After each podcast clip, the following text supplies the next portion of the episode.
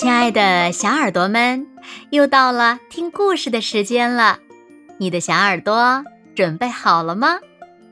我是每天晚上为小朋友们讲故事的子墨姐姐。今天我们要听到的故事名字叫做《潘妮别看电视了》。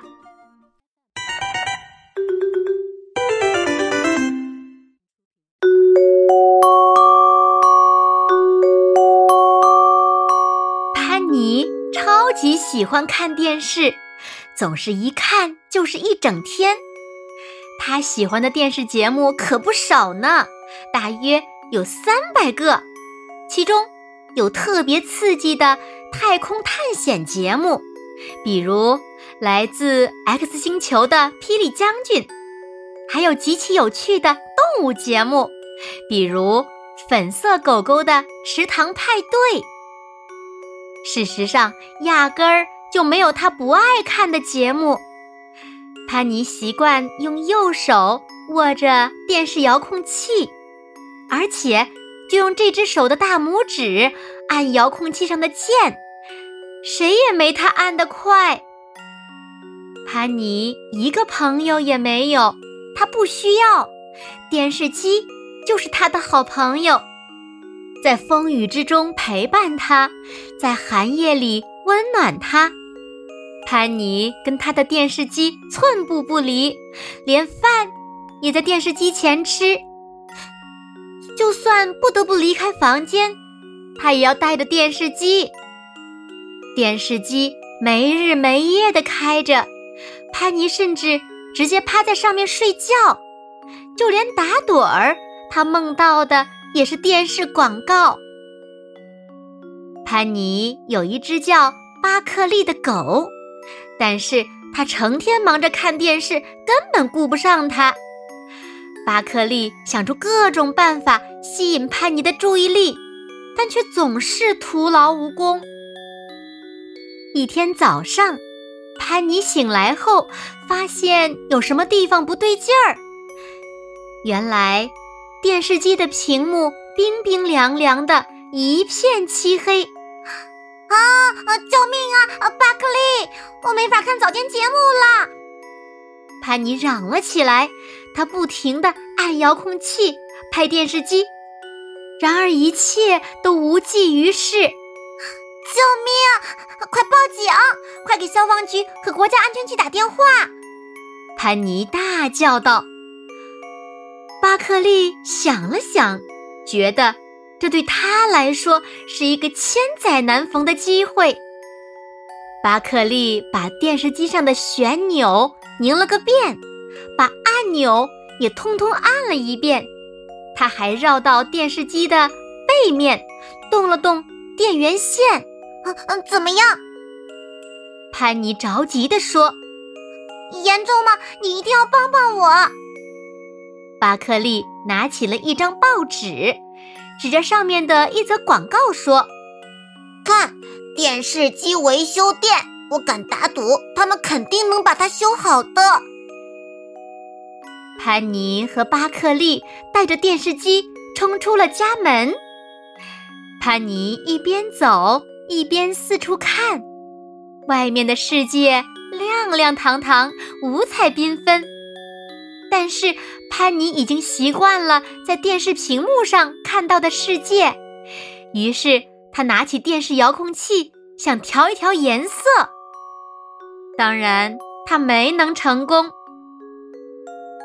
走着走着，潘妮看到马路对面有几个女孩在跳绳，巴克利拿起了电视机的电源线甩了起来，潘妮就在两个朋友的帮助下。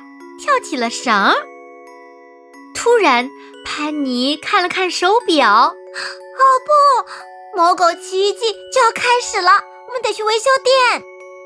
他们爬上了一个陡坡，下坡的时候，电视机呲溜呲溜的往下滑。潘妮刚开始有些害怕，但是很快就适应了。虽然他还是惦记着他的电视节目。但是他知道，他们接下来要做的事会更有意思。到了坡下，他们玩起了捉迷藏。当然了，巴克利总是能毫不费力地找到潘妮。然后他们做了个风筝。潘妮看了一眼电视机，她有点想念泡泡浴达人秀，但是呢，跟巴克利一起玩好像更开心。下午，他们在池塘里游了泳。巴克利把自己拿手的狗刨式游法教给了潘妮。他们在大街上兜风，他们在小河中钓鱼，他们在人行道上画画，他们在图书馆里读书。最后，他们躺在草坪上欣赏各种形状的云朵。潘妮累坏了。这时，潘妮意识到时间不早了，我们得去电视机维修店了。他说：“他们到的时候，维修店已经关门了。”巴克利以为潘妮会抓狂，没想到他却说：“哦，没事儿，我想我们还是明天再来吧。”那天晚上，潘妮睡着以后，她的梦里也没有电视广告了。巴克利却完全无法入睡，他太兴奋了。于是，他修好电视机，调到一个有午夜电影的频道，津津有味儿的看了起来。